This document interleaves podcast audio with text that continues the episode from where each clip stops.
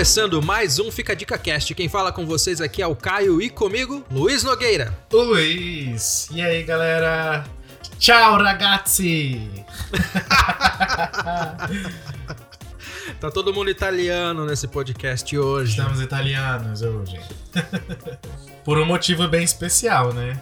Olha que motivo! E como vocês já viram no título do nosso episódio, hoje falaremos sobre o filme da Disney, Luca. Uma animação aí da Disney Pixar maravilhosa que eu adorei e a gente vai comentar muito sobre ela hoje. Tem um Bruno aí em você. Um Bruno? É, às vezes eu também tenho. Alberto, não dá. Alberto, isso vai doer. Alberto, não bota isso na boca. Luca, esse é o Bruno. Não, escuta, esse maldito Bruno. Quem deu esse nome, Bruno? O nome é o de menos. É só um nome qualquer. Fala assim pra ele. Silêncio, Bruno. Silêncio, Bruno. Alto. Silêncio, Bruno. Silêncio, Bruno. Silêncio, Bruno. Silêncio, Bruno. Ainda tá ouvindo ele? Não, tá caladinho. E hoje nós estamos aqui juntamente com vocês para falarmos de Luca, essa linda animação aí da Disney Pixar que estreou no mês passado, né? Com aí no, no serviço de streaming do Disney Plus. Uma direção aí do Enrico, Enrico Cassarossa. Olha aí, até o, o diretor é italiano. Tudo tá cooperando pra gente aí gostar de pasta, de macarrão. Falar nisso, você não ficou com vontade de comer um macarrãozinho depois de assistir esse filme, Caio? O Luiz me conhece, o Luiz sabe que eu não sou, não sou um grande apreciador de macarrão, mas depois desse filme me deu uma vontade de comer um macarrãozinho, hein? Verdade, você tem problema com textura de macarrão, né? Nunca Mas, ó, fui não- um grande não- fã de não- macarrão. Exato, mas ó, não tem só macarrão. Você pode ir aí pra nhoques, tantas outras O gelato, coisas. o gelato. O sim. gelato, tantas outras referências à cultura italiana. Uma coisa que é interessante a gente falar também, que esse é um filme que estreou no mesmo formato de Soul, ainda no ano passado. Esse filme estreou na Disney Plus de forma gratuita, sem ter que pagar aquele, aquele, aquele acesso antecipado que a Disney cobra para alguns filmes como Mulan, como vai cobrar para Viúva Negra. Que é caro, né? Convenhamos. Eu não sei vocês, mas eu acho bem difícil a gente é, aqui no Brasil pagar esse valor pra assistir esse filme, sabendo que o filme vai estrear, vai estrear de forma aberta 30 dias depois. E como diz o nome, é um acesso antecipado. A gente, eu- pelo menos eu acho que dá pra esperar um pouquinho e logo depois o filme fica disponível. E aqui no Brasil também é, é inviável você querer ir no cinema agora. Então, eu espero. Eu não sei, não sei vocês, se vocês se vocês pagam, você pagaria, Luiz? Você paga esse valor pra antecipado? Olha, então, eu acho que eles mexem um pouco com essa questão da gente, das pessoas ansiosas, né? Você Uhum. vê, tudo contribui com, com a nossa ansiedade pra eles lucrar em cima. Por quê? Se você é como é uma pessoa ansiosa e quando fica doido querendo ver um filme já quer ver logo, estreia no cinema, você vai no primeiro dia. Tem pessoas que pagam. Eu não pagaria. Depende muito do filme. Acho que teria que ser um filme. Olha lá ainda, né? Dep pra mim também, depende do filme. Depende, vai depende depender do muito do filme. Eu não, não pagaria. Eu acho que vai ter filme, pelo menos, pelo menos pra gente, né, que Pra quem tem criança em casa, faz todo sentido você poder ter um acesso antecipado porque o preço é bem inferior ao preço de um ingresso de cinema e tal.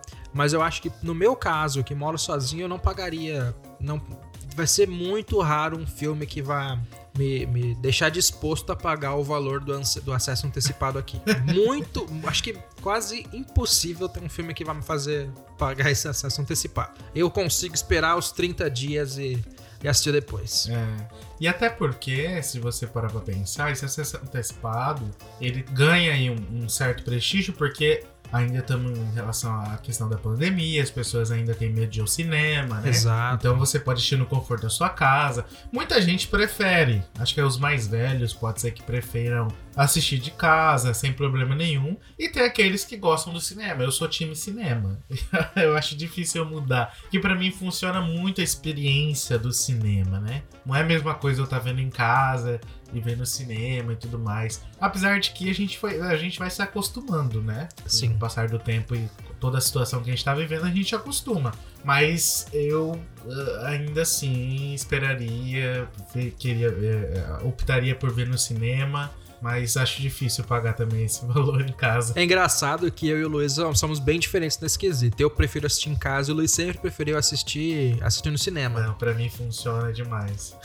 E esse filme eu fiz, enquanto eu tava assistindo aqui, eu fiz questão de tentar perceber se eu ia sentir diferença do cinema ou não. E esse filme especificamente eu senti que no cinema ele deve ser fantástico, porque tudo nele é muito lindo. A imagem, tudo que você tá vendo na imagem é muito bonito. E por mais que você tenha uma TV grande, não é a tela de um cinema, não é o som de um cinema. Então, esse filme especificamente, se a gente não se a gente tivesse numa situação mais confortável, estivesse num momento melhor, provavelmente eu teria assistido esse filme no cinema, mesmo se ele tivesse disponível pra mim na Disney Plus. Eu assisti ele é, com os amigos, a gente assistiu. E uma coisa que eu percebi foi que eu, na, a primeira vez, eu assisti ele duas vezes. A primeira vez que eu assisti, eu não prestei muita atenção na trilha sonora. A trilha sonora passou um pouco batida por mim. Eu não sei se é porque você tá em casa. Naquela questão do cinema todo preparado, o ambiente é preparado para você ter toda aquela experiência, todas as percepções. Mas eu percebi que eu não tinha prestado tanta atenção assim na trilha sonora a primeira vez. Que é maravilhosa, linda. Mas a segunda vez eu prestei mais atenção na trilha sonora. E eu percebi como faz diferença você estar tá no cinema. Porque no cinema você tá ouvindo tudo muito alto, né? Você não tem controle Exato. ali é, de volume e tudo mais. Geralmente é um volume bem alto, dependendo ainda da sala, que se for um volume mais alto ainda. É uma coisa que eu percebi, acho que são essas pequenas diferenças que me fazem ainda querer mais o cinema e tudo mais. Eu acho que se eu tivesse talvez um som de cinema em casa, eu, eu, olha, eu ficaria mais em paz quanto a isso. Do, no, mas ainda assim, eu, eu, eu, sou por cinema. A ideia do cinema é exatamente isso que você fala, né? A ideia do cinema é você ter essa imersão. E por mais que você. que a gente tente fazer isso em casa, é, fica muito diferente, né? Fica muito de, de, difícil fazer, conseguir chegar no mesmo nível. Sim, Mas certeza. ainda assim, é, eu acho que é, que é muito do estilo de cada um mesmo, né? Então assistir em casa ou no cinema, mas esse filme especificamente, eu tentei me colocar nessa posição e eu realmente acho que esse filme ficaria sensacional assistir no cinema, porque ele é muito bonito. Eu fiquei Sim. completamente apaixonado pela paisagem que esse, filme, que esse filme nos apresenta, pelas imagens que ele coloca, as imagens daquele cais com a cidadezinha na montanha mais pra. Aquilo é, é deslumbrante, lindo, né? é maravilhoso. Exatamente. Eu lembro que eu, eu assistindo pela segunda vez também eu percebi a mesma coisa. Tem cenas que você olha e que não parece que você tá vendo uma animação. Eu achava muito interessante porque parecia que o, o, os, os, personagens eram animação, mas todo aquele ambiente ao redor deles parecia que você tava assistindo um filme normal, sem ser um desenho, uma animação. Então eu achei isso muito legal. Era, era tão bonito e tão é, cheio de detalhes, rico em detalhes, rico em texturas, que realmente parecia que você tava naquele ambiente é, real, totalmente real. Não era uma animação, não era desenho, não era né, feito ali em computador e tal. E acho que isso fez é, Luca ficar ainda mais bonito, né? E como eu tava dizendo, é, ele é dirigido por Enrico Caçarossa, que é um nome conhecido dentro da Pixar, ainda não era tão conhecido assim fora dela, né, como diretor de é, consagrado, porque ele tinha dirigido algumas coisas, né? Ele trabalha, ele trabalha dentro da Pixar é, auxiliando em algumas produções. Ele auxiliou, por exemplo, no processo criativo ali de Vida, Viva, a Vida é uma Festa. Que é maravilhoso esse filme, esse filme é, né? É um demais, dos meus preferidos da, da Pixar. Toy Story 4, que também é muito lindo. Tem uma, nossa, quando eu lembro de Toy Story 4, eu lembro do design da água desse filme. o quão real a, a, a, animação pode fazer na, no, numa água. Eu achei muito interessante. A Pixar ela sempre consegue levar a tecnologia um pouco mais de um pontinho um pouco mais na frente, né, cara? Sempre é tão incrível você, eles são você conseguir enxergar, ver uma empresa que consegue sempre fazer isso. Todo filme que eles lançam, ele leva a tecnologia um pouquinho mais para frente. A Pixar ela tem, uma, ela tem uma história muito forte, né, com, com o cinema e com o avanço da tecnologia no cinema. Não só para as animações, né? Valeria um episódio só sobre isso. Cobrem a gente, cobrem é, a gente aí depois, hein? Vamos fazer sim. Uma coisa que eu acho curiosa na forma de trabalho da Pixar é como eles como eles é, lidam com todo o processo criativo ali dentro. Porque, é, igual o Luiz falou, o Henrico, ele já trabalhava, ele já trabalhava em outras, principalmente como, como, como animador, né? Dentro da Pixar, e eles, eles investem no talento dentro da casa. Então ele participou da equipe criativa de Viva, depois ele também participou da equipe criativa de Toy Story. Então ele ganhou o primeiro curta para ele dirigir, chamado A Lua, que eu não assisti, é um curta de 2011 também. Eu assisti, até reassisti depois de, de, de Luca, e é muito legal que você vê ali. Você vê que ele até pegou personagens desse. Já tinha algumas coisas ali? Com certeza, ele pegou. Não, ele pegou um personagem é, que é o pai da, da, da Julia, né? Sério? É, o pai da Julia tá lá naquele. Tá na animação, que, Que tá disponível pra você assistir no Disney Plus também. Tá lá no Disney Plus, dá uma olhada depois. É muito legal, muito bonitinho. E é um premiado, né? Um curto aí que foi premiado. Isso que eu acho, sempre achei muito interessante, porque eles vão conseguindo investir, eles dão liberdade pro autor para ele criar os- o, próprio, o, o próprio mundo, para colocar as características aquilo. E por acho que é- esse é um dos motivos dos filmes da Pixar ser tão único, né? Se você for olhar cada um deles, tá tudo dentro do mesmo guarda-chuva da Pixar, né? Você olha pro filme da Pixar, você sabe que é da Pixar, né? Ele tem uma linguagem, ele tem uma identidade, Com mas certeza. cada um tem o seu mundo particular. Sim, Cada um tem o sim. seu formato, o seu jeito de contar a história. E o que eu acho interessante é, nisso que você tá falando é que tem a mão de todo mundo ali junto, né? Tem, tem. É, e se você for olhar, você vai ver o currículo dos diretores das animações. Eles praticamente ajudaram a desenvolver uma outra animação que também é de muito prestígio, de muito sucesso. Nessa animação mesmo, Luca teve ajuda do outro diretor, que ajudou a escrever ali a história. É, que, tá, que também foi um, foi um dos produtores de, do último filme da Pixar, que foi um sucesso tremendo, que foi Soul, né? O roteirista de Soul também é um dos roteiristas desse filme, de- desse filme Luca. O Jesse Andrews. todo esse conjunto, cabeças pensantes de, de criatividade que eles têm, você vê que eles estão todo, todo junto ali. Então eles funcionam dessa maneira integrada e eles conseguem cada vez mais ir superando e melhorando e tendo ideias novas. A Pixar é muito conhecida por essas animações, né? Apesar de que você vê que Luca não tem toda essa questão complexa que a Pixar gosta sempre de fazer nessas, nessas animações, mas é um filme completo. Um filme perfeitamente completo, redondo, simples e muito lindo. Que pra mim, no meu, tá no meu top 5 das animações aí da Pixar. Simples e lindo é exatamente a palavra, as palavras que eu usaria pra descrever esse filme, Luiz. Exatamente as palavras que eu usaria. Nossa, chorei horrores. As duas vezes, inclusive. E você falou que assistiu com mais gente. O que, que o Sim. restante do pessoal falou do filme? Todo mundo adorou o filme. Todo mundo chorou junto. Você tinha que ver todo sentado no sofá. Todo mundo chorando junto. Porque realmente ele, ele traz. Ele traz sentimentos. Ele, ele é um filme que te faz lembrar de tanta coisa da sua história, da sua vida. De quando você era criança, de quando você brincava, de quando você tinha amigos, quando você sentia ciúmes dos seus amigos, é, de quando você pensava como seria a sua vida no futuro e como você imaginava as coisas, sua vontade de fugir de casa, é, tantos sentimentos, aquele turbilhão de coisas acontecendo que te, te- me trouxe à memória muitas coisas, muitas experiências. Eu acho que isso é, é- é o que faz esse filme ser tão especial. Porque a gente facilmente se identifica com aquela história. Facilmente a gente se vê naqueles personagens. E, e eu acho que esse é o grande triunfo desse filme, né? E, e despertar esses sentimentos tão bonitos dentro da gente. É isso, exatamente isso, Luiz. Não tem mais nada pra falar disso aí, cara. Falou tudo, falou tudo, Luiz. Falou tudo. Falei cara. tudo.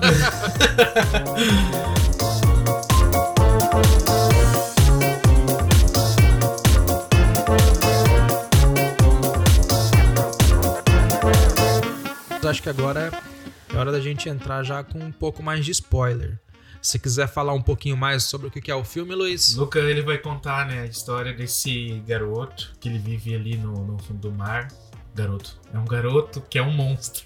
É, é, isso, isso que eu fiquei pensando, como é que a gente define? No filme eles, eles não dão um nome exatamente pra ele, ou dá? Monstro, eles falam Dizem só que é monstro, um marinho, né? Isso, ele é um monstro marinho, né? A gente é apresentado a todo aquele universo que é muito semelhante a coisa que a gente já viu ali em Procurando Nemo, Procurando Dory, né? Esse ponto do, da, da comparação é, é legal porque eu tava assistindo o filme e eu fiquei pensando depois exatamente Procurando Nemo durante, durante o filme. E eu percebi. A gente não vê, a gente não, a gente não volta a ver o mundo é, muito do mundo debaixo da, de- debaixo da água, né? Depois que ele que a história já avança. Mas ali naquele momento em que o personagem não se sente bem ali, você reparou como o fundo do mar é opressor, é um azul escuro, é tudo escuro, tudo parece triste. E você olha e você assiste Procurando Nemo, você tem. É um mundo completamente É brilhante, diferente. colorido, bonito. Eu achei isso muito legal. Eu reparei que, você falando essa questão do, do fundo do mar, a gente a vendo e observando, você vê que não é um espaço rico de detalhes. Você vê que é tudo muito simples, é muito é, ali daquele ambiente. Ele não quer te apresentar algo muito bonito. Ele te mostra como é o fundo do mar no es- pequeno espaço, né? E você não consegue ver muito horizonte. Achei isso muito legal.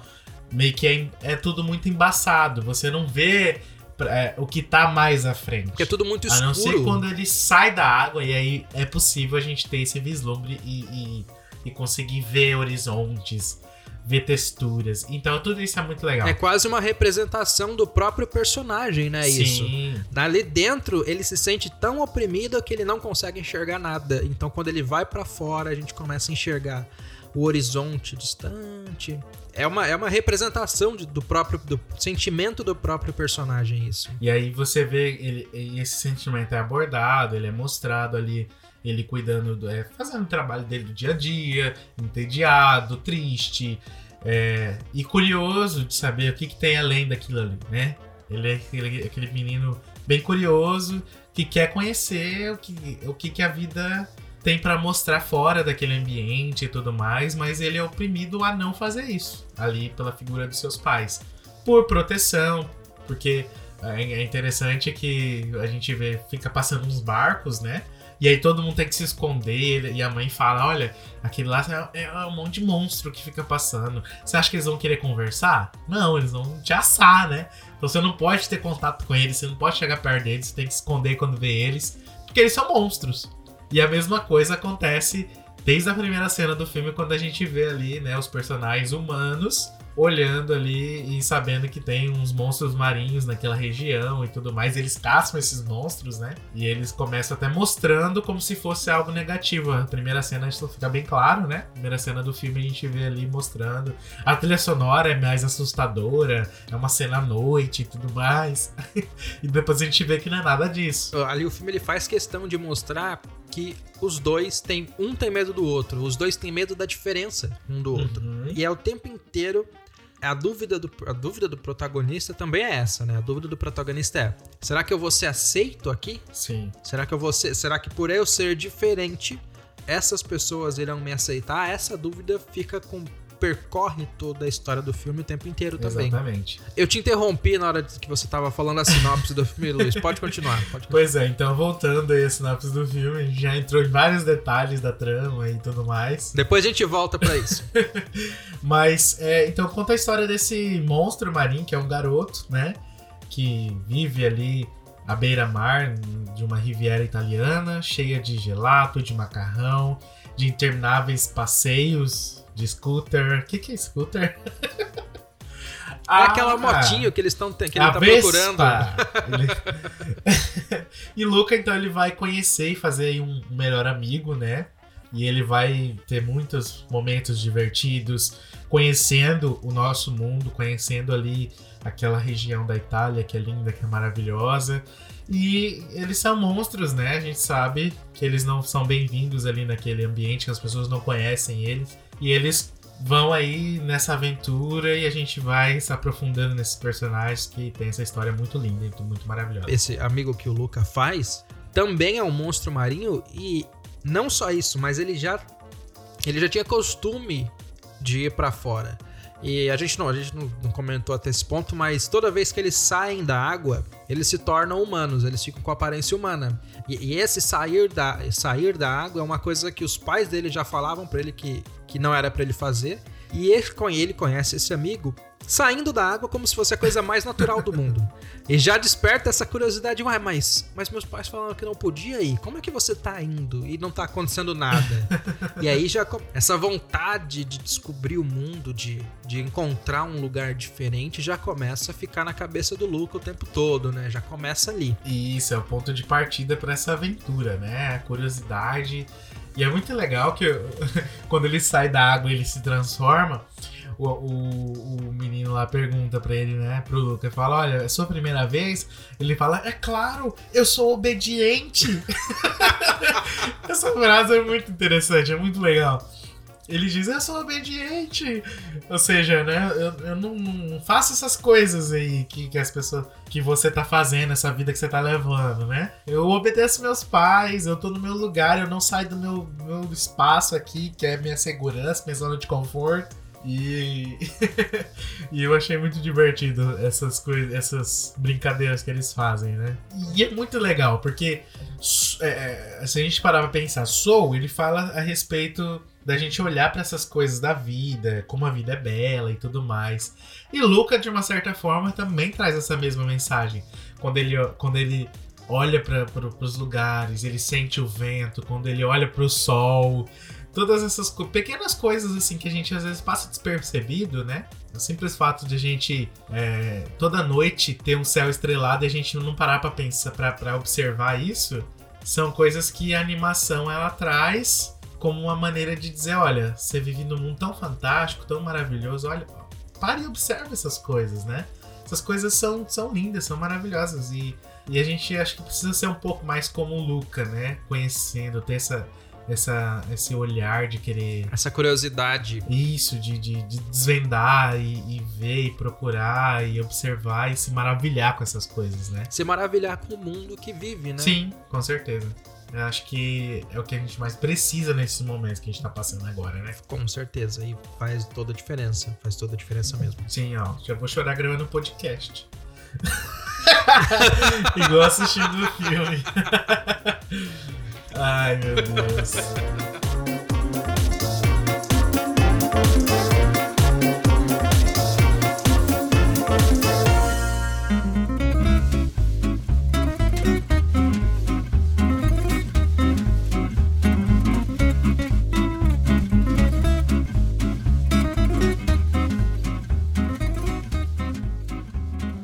Partir desse momento que ele que ele começa a explorar esse novo mundo, a gente também começa a ficar começa a explorar esse mundo junto com ele, porque até agora a gente estava no fundo do mar, esse esse esse lugar escuro, esse lugar é, quase sem vida ali, a gente entra nesse lugar que eu achei simplesmente maravilhoso, que é essa essa Riviera italiana. italiana. E é sensacional aquele lugar, É que lugar legal. bonito, Muito que lindo. lugar bonito. Me deu vontade de visitar uma Riviera italiana. Eu preciso conhecer uma agora. Eu preciso encontrar aquele lugar também. Luiz, você falou que assistiu o extra, né? Eu não vi esse extra. Você me falou dele, mas eu, eu não, não esqueci de olhar.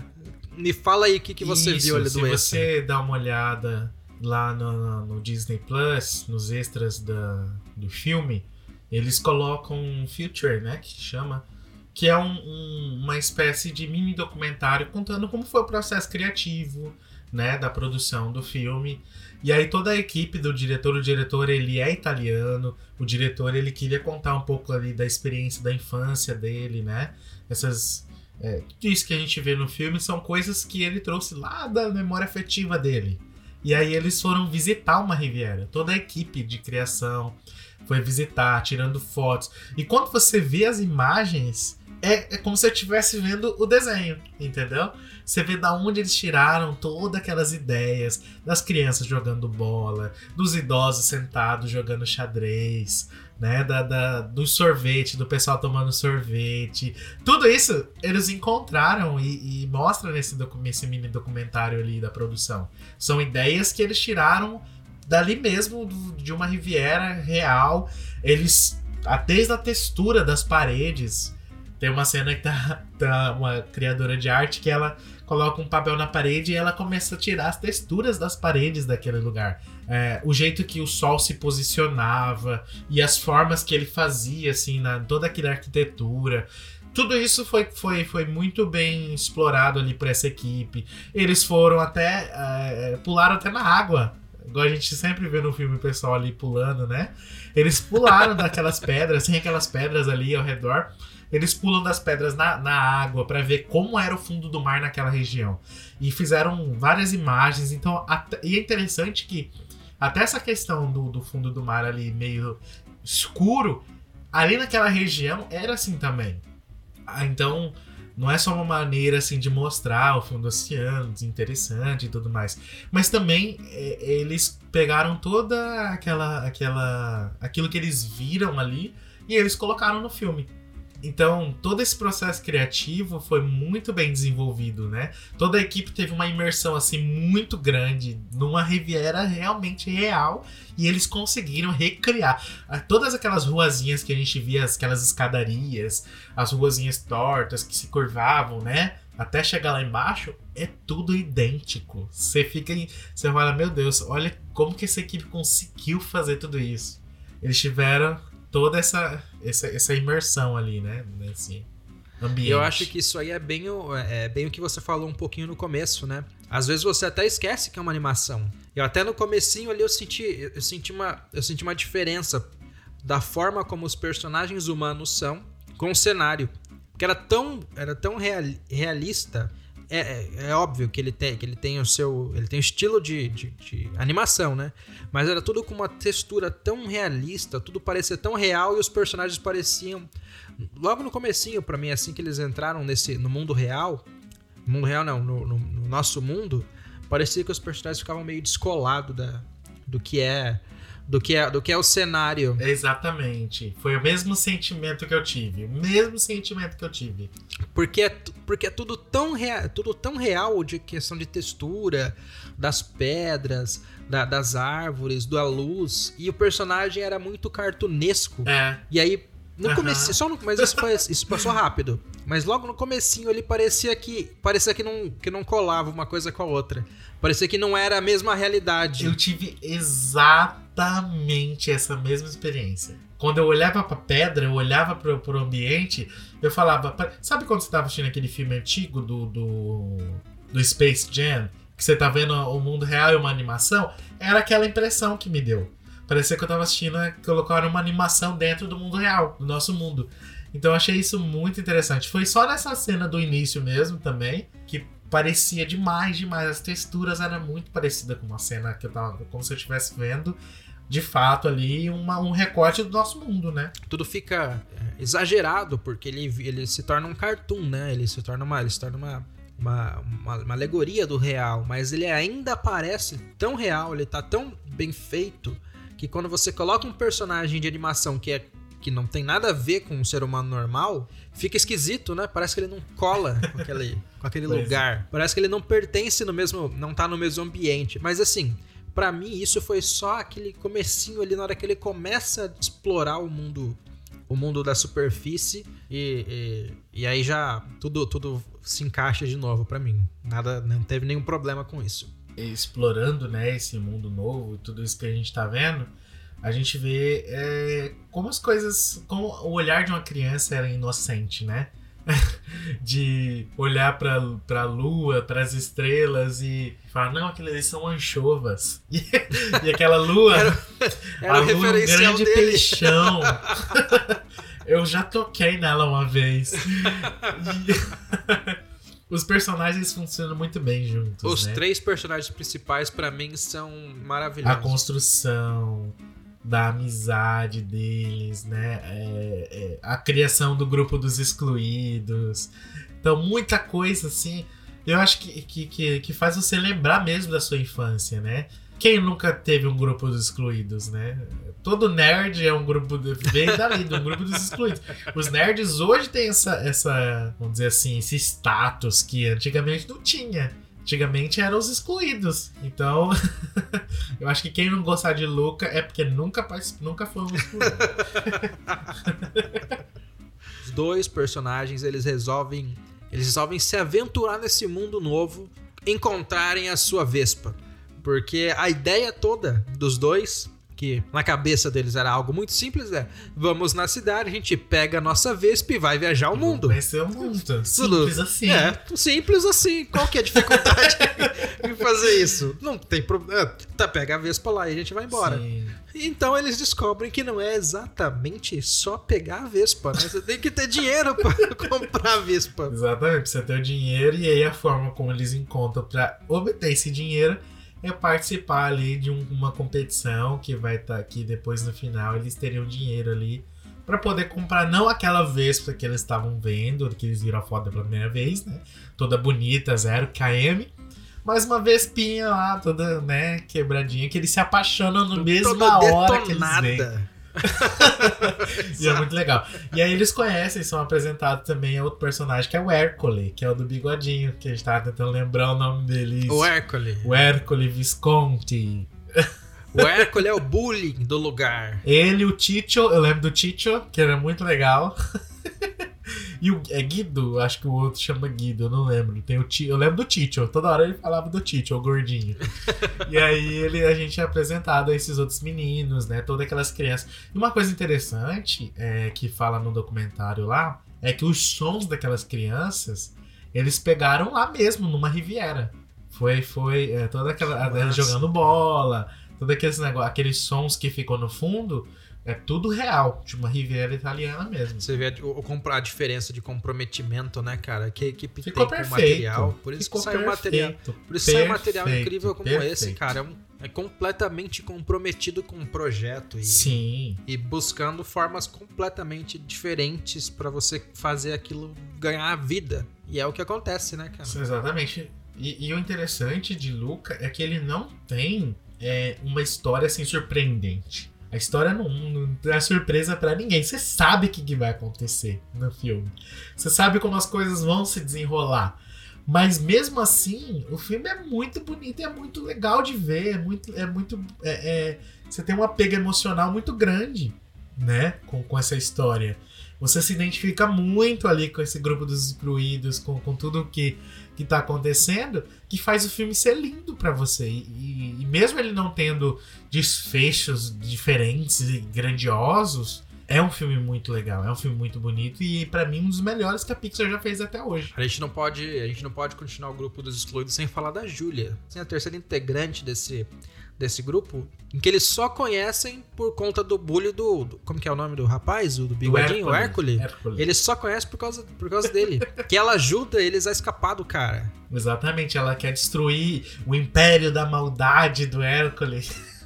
Porque o Hércules é o cara que ganha essa competição que, ele, que, o, que os dois querem ganhar há três anos seguidos. Mentindo que há três anos tem 16 anos ainda. Exato. E é ele que ganha e ela quer derrubar o cara, ela, ela quer ser a ganhadora do, desse, dessa competição. E aí ela se junta com os dois pra eles dividirem o prêmio, ajudarem ela a ganhar. E era uma competição de, de é, corrida de bicicleta, né? Natação e quem comia mais rápido o macarrão. Eram três provas e você tinha que, você tinha que ter uma equipe. Cada um fazia um pedaço, um pedaço da prova. Eles chamam isso de um, é um circuito italiano, um circuito da, daquelas origens italianas que tem por O lá. treino deles é ótimo também. É muito bom. Tem um porém, né? Então, os dois são monstros do mar, mas eles não podem entrar na água, porque assim que eles entram na água, eles voltam pra forma original. Então, como é que eles vão fazer? Como é que eles vão fazer isso? E nisso eles decidem, eles decidem di- di- dividir e cada um fica com um pedaço. Então, a Júlia é responsável por fazer a natação, o Luca é responsável pela corrida de bicicleta e o Alberto é responsável por comer o macarrão. Mas o Alberto nunca tinha comido macarrão na vida. nunca, nunca tinha comido macarrão.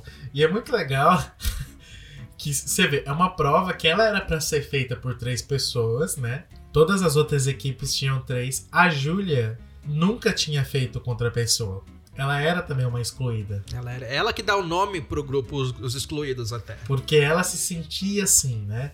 Até ela, até ela ter essa conexão muito forte com esses dois com, com os outros dois personagens, né, da história ali e montar então esse grupo que é o grupo dos excluídos. E junto com a Júlia, a gente não pode esquecer de um outro personagem que eu particularmente achei fantástico, que é o pai da Júlia. Nossa. O pai da Júlia é reflexo no espectador da história do personagem também, Luiz. Porque quando você olha o pai da Júlia a primeira vez, você acha que ele também é um monstro. Sim. Tudo é montado pra você achar que ele é o monstro da história. E no final ele é um, ele é um dos, ele é o ser humano mais doce que tem ali dentro. ele é o melhor que tem Pronto ali pra dentro. te enganar. O pai da Júlia, ele é um pescador e ele não tem um braço. Então você você acha, olha, ele, ele perdeu o braço tentando, até o, até o, Alberto, né, ele pergunta: "Como é que você perdeu o braço?" E o pai dele fala assim: "Ah, perdi o braço numa luta com um monstro marinho." Ele fala: "Não, era brincadeira. Eu nasci sem ele já." Sim. E ele tem na casa, como ele é pescador, então a casa tá cheia de arpão, cheia de coisa pra pegar os peixes e ele tá cortando os peixes quando eles chegam pra comer. Que a Júlia convida eles pra comer e o, e o pai dela vai preparar a pasta pra eles comerem. E ele tá cortando os peixes ali, os dois olham assustados pra ele.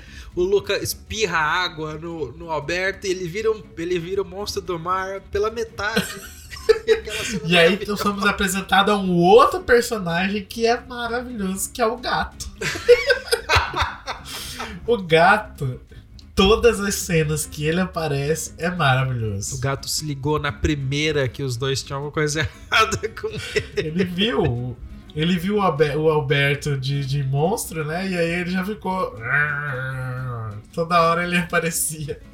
e ficava de olho nos dois, né? Então o gatinho era. O gato foi muito engraçado. E, o pai, e você vê que o pai também, ele se sentia é, sozinho, né?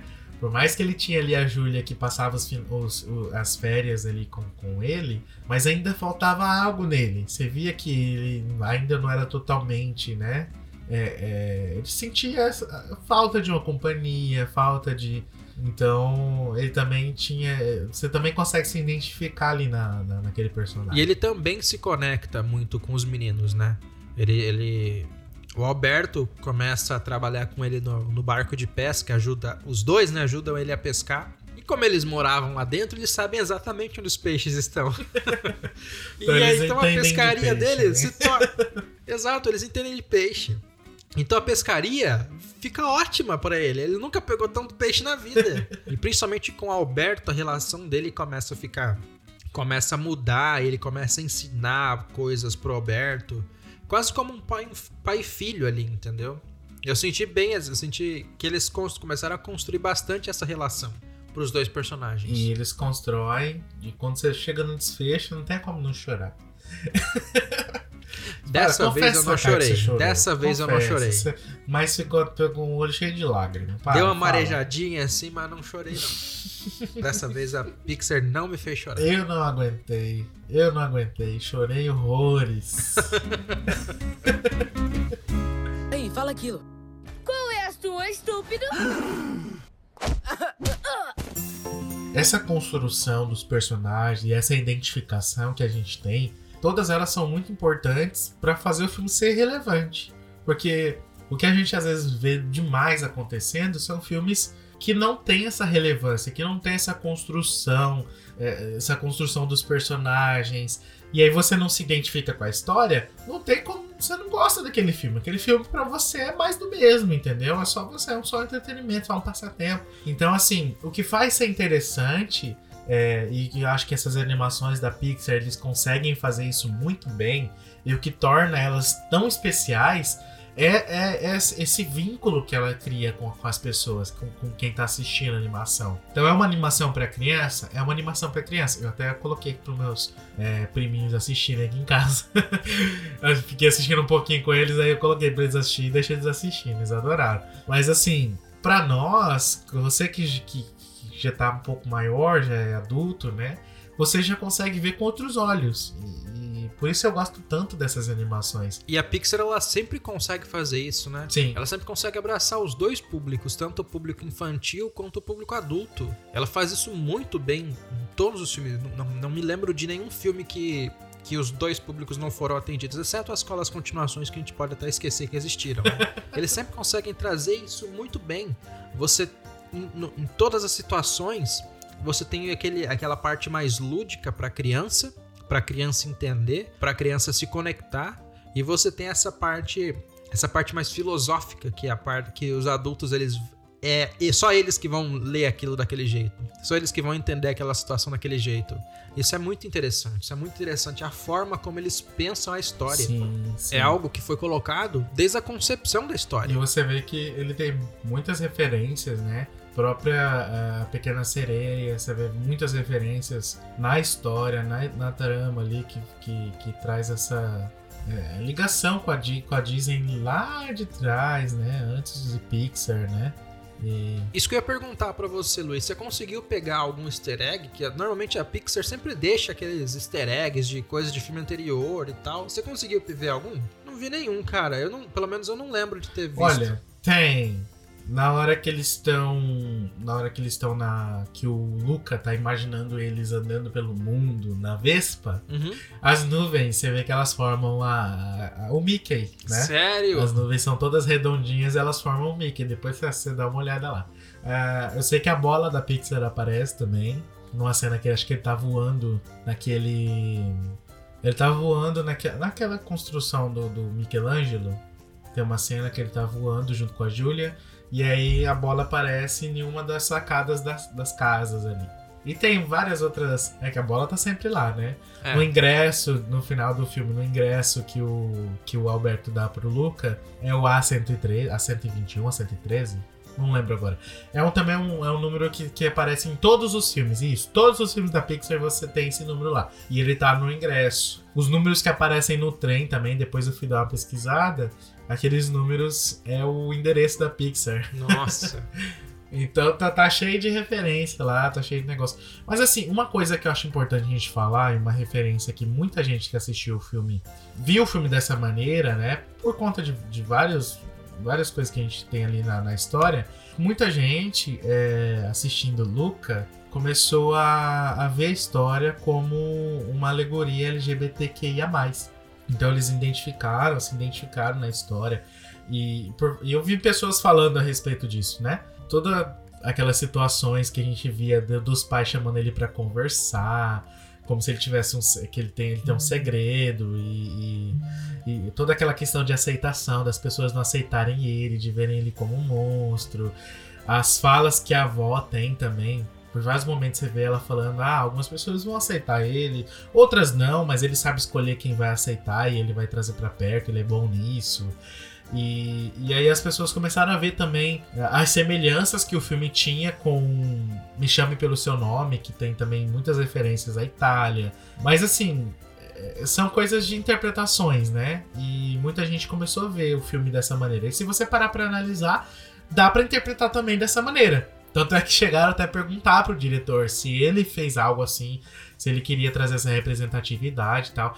Ele disse que não, que ele na verdade queria mostrar mesmo essa questão da inocência e tudo mais, mas ele ficou feliz das pessoas também interpretarem e verem o filme dessa maneira. Né? O legal desse tipo de desse tipo de conteúdo, desse tipo de, de produção, é porque ela não ela não é exatamente o que o, o que o criador achou que ela ia ser.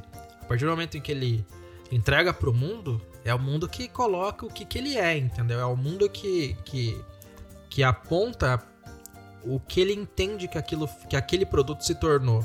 E mesmo ele não tendo pensado nisso na hora que ele criou, ele, principalmente pelo, pelo momento em que a gente vive, ele se torna uma alegoria para isso. Ele tem esse, ele tem todas as ferramentas, tá aí para isso. E funciona muito bem com essa leitura. Não tem como falar que também não é. Se você assistindo o filme, você percebe que ele realmente ele poderia estar falando disso sem problema nenhum, porque todas as peças estão Sim, ali. exatamente. Eu não senti que o filme é exatamente sobre, sobre é, o fato do personagem ser homossexual ou não, ou você ter essa dificuldade de, de, de se aceitar pela sua sexualidade. Eu acho que ele é um pouco mais universal que isso até, na, na minha, na minha concepção, né? Ele é não é só sobre isso, ele é sobre você se aceitar como você é de forma mais ampla, como ser, porque ele é um ser, ele é um, ele é um, Um monstro marinho, ele não é um humano, mas tudo que ele faz é para ele se tornar mais humano. Até na parte, na, na parte final pro filme, ele renega ser um monstro marinho. Quando o Alberto é descoberto que o Alberto é um monstro marinho, ele fala que não, prendam esse, peguem esse monstro. Ele renega o que ele é. Ele resolve não ser mais aquilo.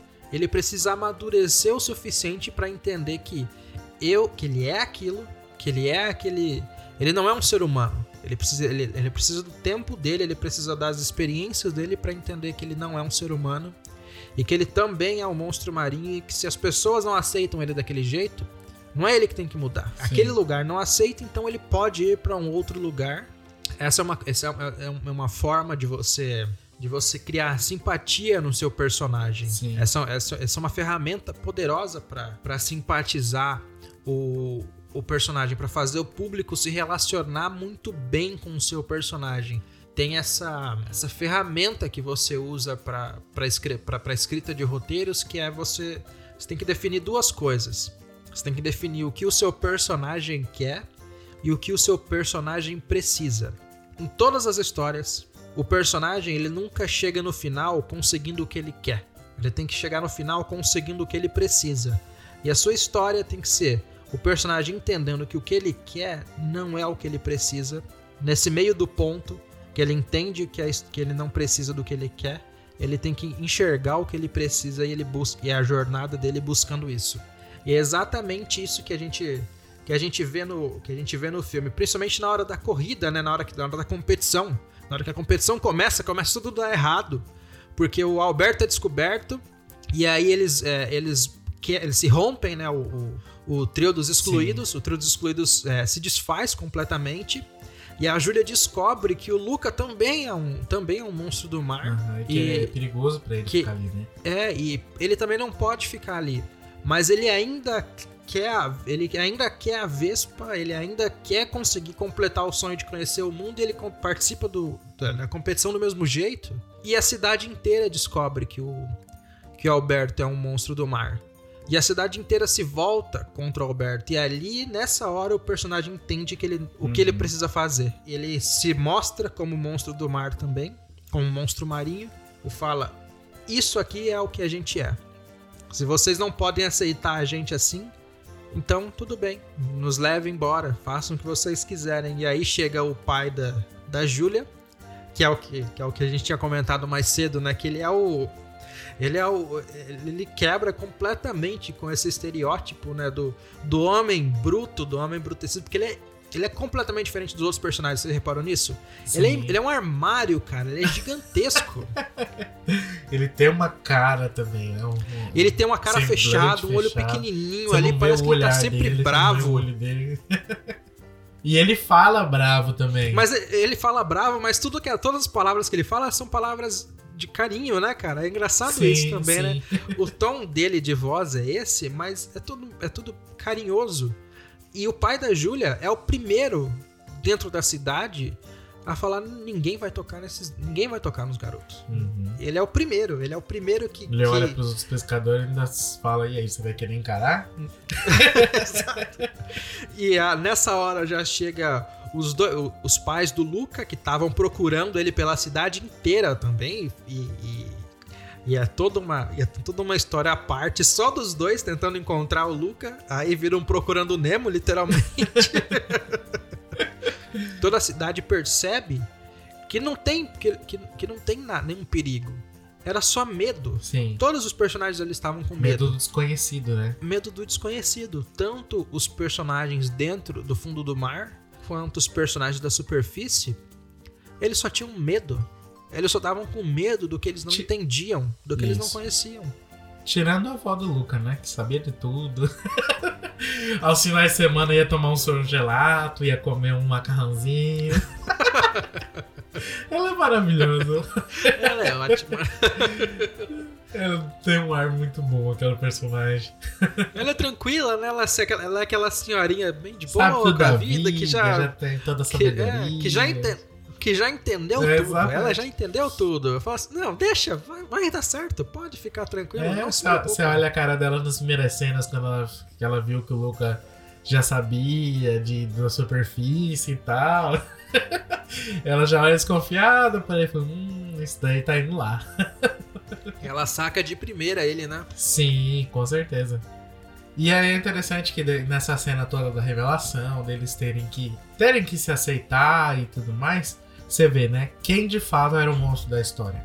Ali a gente, os humanos achavam que era ali o pessoal, o monstro, o monstro marinho, os monstros marinhos achavam que eram os humanos, e a gente vê que de fato os, o, o verdadeiro monstro ali é a figura do, do Hércules. É a figura daquele. É, é, aquele que escolheu ser assim, escolheu ser alguém ruim, né? Eu acho que, eu acho que nem, nem, nem isso, Luiz, ainda. Eu ainda acho que não é só isso. Eu acho que o monstro mesmo no final da história, no final dessa história, é o medo. Porque todo mundo ali tinha medo. Tanto quem tava dentro da água quanto quem tava fora. Nenhum deles ali é vilão. Todo mundo tá com medo. Alguns ali conseguiram, conseguiram superar os medos. Sim. Com a maior parte da vila. Mas o Hércules, Hércules não. Hércules não. Ele não conseguiu superar o medo dele. Ele ainda tá com muito medo. E ele se tornou um excluído agora, né? Exato. Os outros dois companheiros dele também, também ficam contra ele agora no final. O Chicho e o Guido jogam ele lá na fonte, lá da água, lá, jogam o casaquinho dele, que ele tanto. Ele que se torna excluído agora. Agora ele é excluído. Só falta ter um dois desse e ele vai pro fundo do mar. E ele vira um monstro marinho.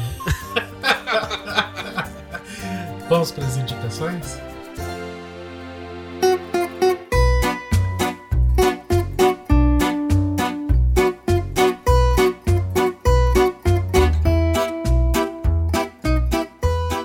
A indicação que eu tenho não é tão simples quanto o Luca queria, mas hoje eu vou trazer uma série que é pesada, bem pesada, mas eu acho muito interessante, muito importante, que é a série Them, que é Eles, da Amazon Prime.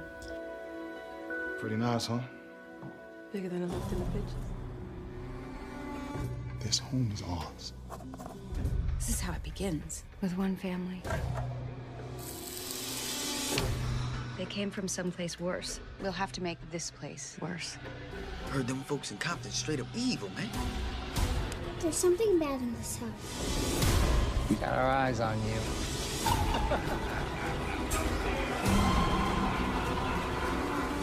We do this till it gets done.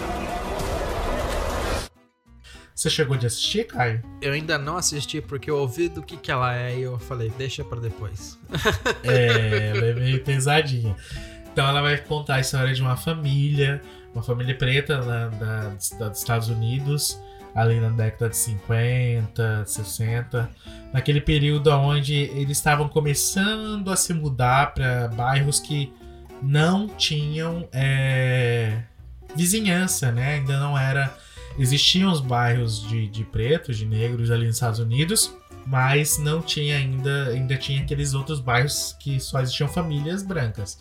E aí conta a história de uma família que se muda para uma comunidade é, de poder aquisitivo até um pouquinho mais alto, que aí o pai da família ali, ele, ele é contratado para trabalhar de engenheiro, então ele ganha bem. E aí eles, se, eles depois de uma experiência ruim que eles têm, onde eles moravam, eles vão para essa cidade grande ali e vão morar nesse condomínio. E aí a, a gente é apresentado a, a, a uma. Assim, a série ela vai apresentando é, aquela comunidade odiando a presença deles e tentando de todas as formas tirarem, ah, tirarem eles dali, né? Mas tem um, toda uma questão de terror por detrás. Então é uma série que fala de racismo, mas também fala de é um terror, é um terror parecido com o que a gente vê ali em Corra, em Nós, né? E aí, só que ele vai bem mais profundo e a série se desenvolve e vai mostrando algo que você não esperava. Eu não esperava o final. Eu achei que seria algo de um terror assim, terror mais psicológico e tudo mais. É sobre isso, mas também não é sobre isso. E aí eu não vou contar, senão eu vou estar dando um spoiler muito grande. Mas é surreal as coisas que acontecem e como a história vai se desenvolvendo. E ela já foi confirmada para ter mais temporadas também. Qual que é o serviço que tá? Tá no Prime Video. Então você pode conferir lá. É uma série original Prime Video. São 10 episódios de uma hora, mas é muito. E é, é bem pesado. Tem cenas muito pesadas. Não vou É, já vou te adiantando que a série não é fácil de ver, mas se você tem estômago pra assistir e curte esse tipo de, de produção, né? Gosta de terror, um terror é, dessa maneira. É, é um terror bem terror mesmo, viu? Mais do que você vê a Annabelle aí no cinema, não é esse tipo de Mas- terror, não. É bem. Ixi, dá mais medo do que essas coisas aí. Mas tem um. Tem... Olha, eu acho que então essa série eu não vou assistir. Você tem medo da Annabelle? Nunca se não vou assistir esse filme, cara. Me peça pra assistir, não vou É, é- assistir. é bom, hein? É bom. Aí a outra indicação pra vocês é vocês assistirem a um documentário que nós também vamos gravar futuramente aqui um episódio só sobre isso, que é o documentário do Globoplay, é, o caso Evandro. Finalmente foi desvendado o mistério da morte do menino Evandro. Quem pegou foi a Celina e a Beatriz Abage. Eu quero apresentar para vocês Diógenes Caetano, que foi o grande responsável pela elucidação deste caso. Não sei nem por onde começar. Não houve prisão, houve sequestro. Por que, que eu assinei essa confissão? Eu assinei para não morrer. Num, eles são parte de uma seita e no outro eles estão sendo torturados. Pessoa ter sido vítima de tortura não a transforma em inocente. Eu não falo sobre a tortura. Eu nunca contei. Meu marido nunca soube, meus filhos nunca souberam. Mas eu, um dia eu tenho que contar. Ouça também o podcast no Globoplay e nas demais plataformas de áudio.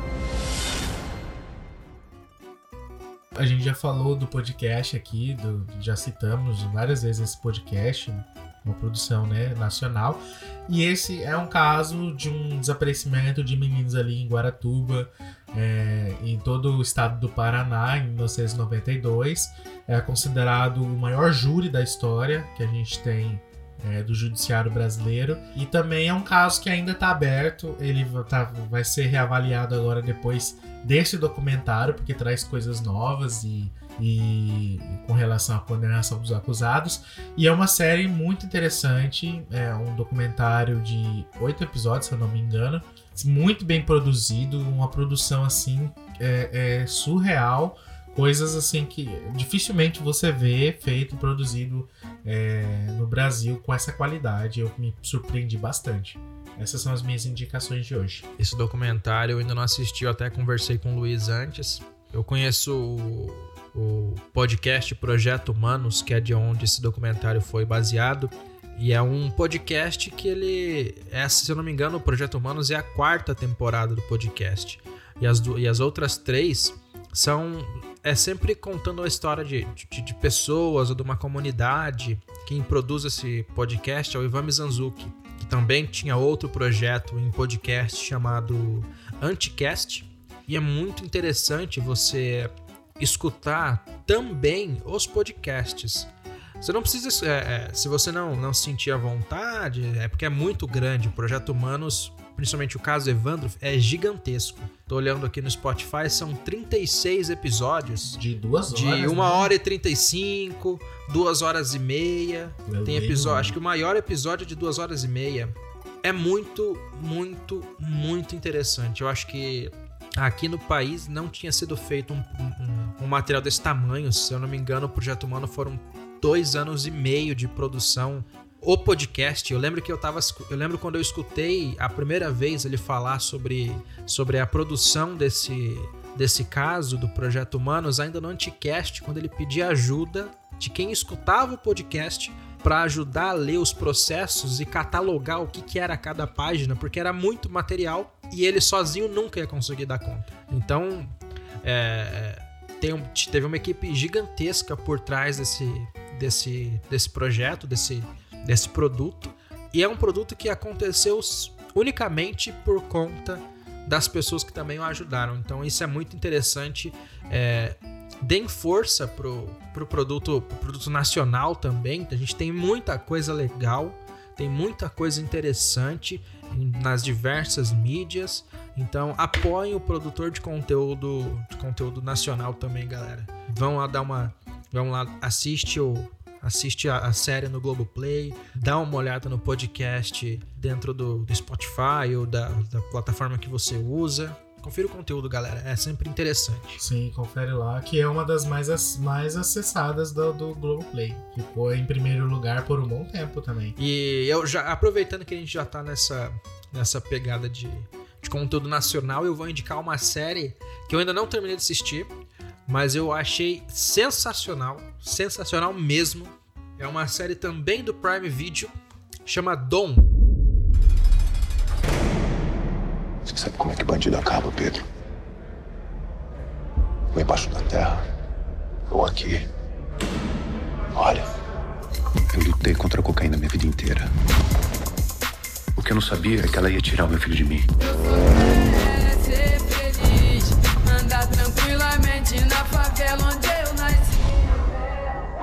Eu sou policial!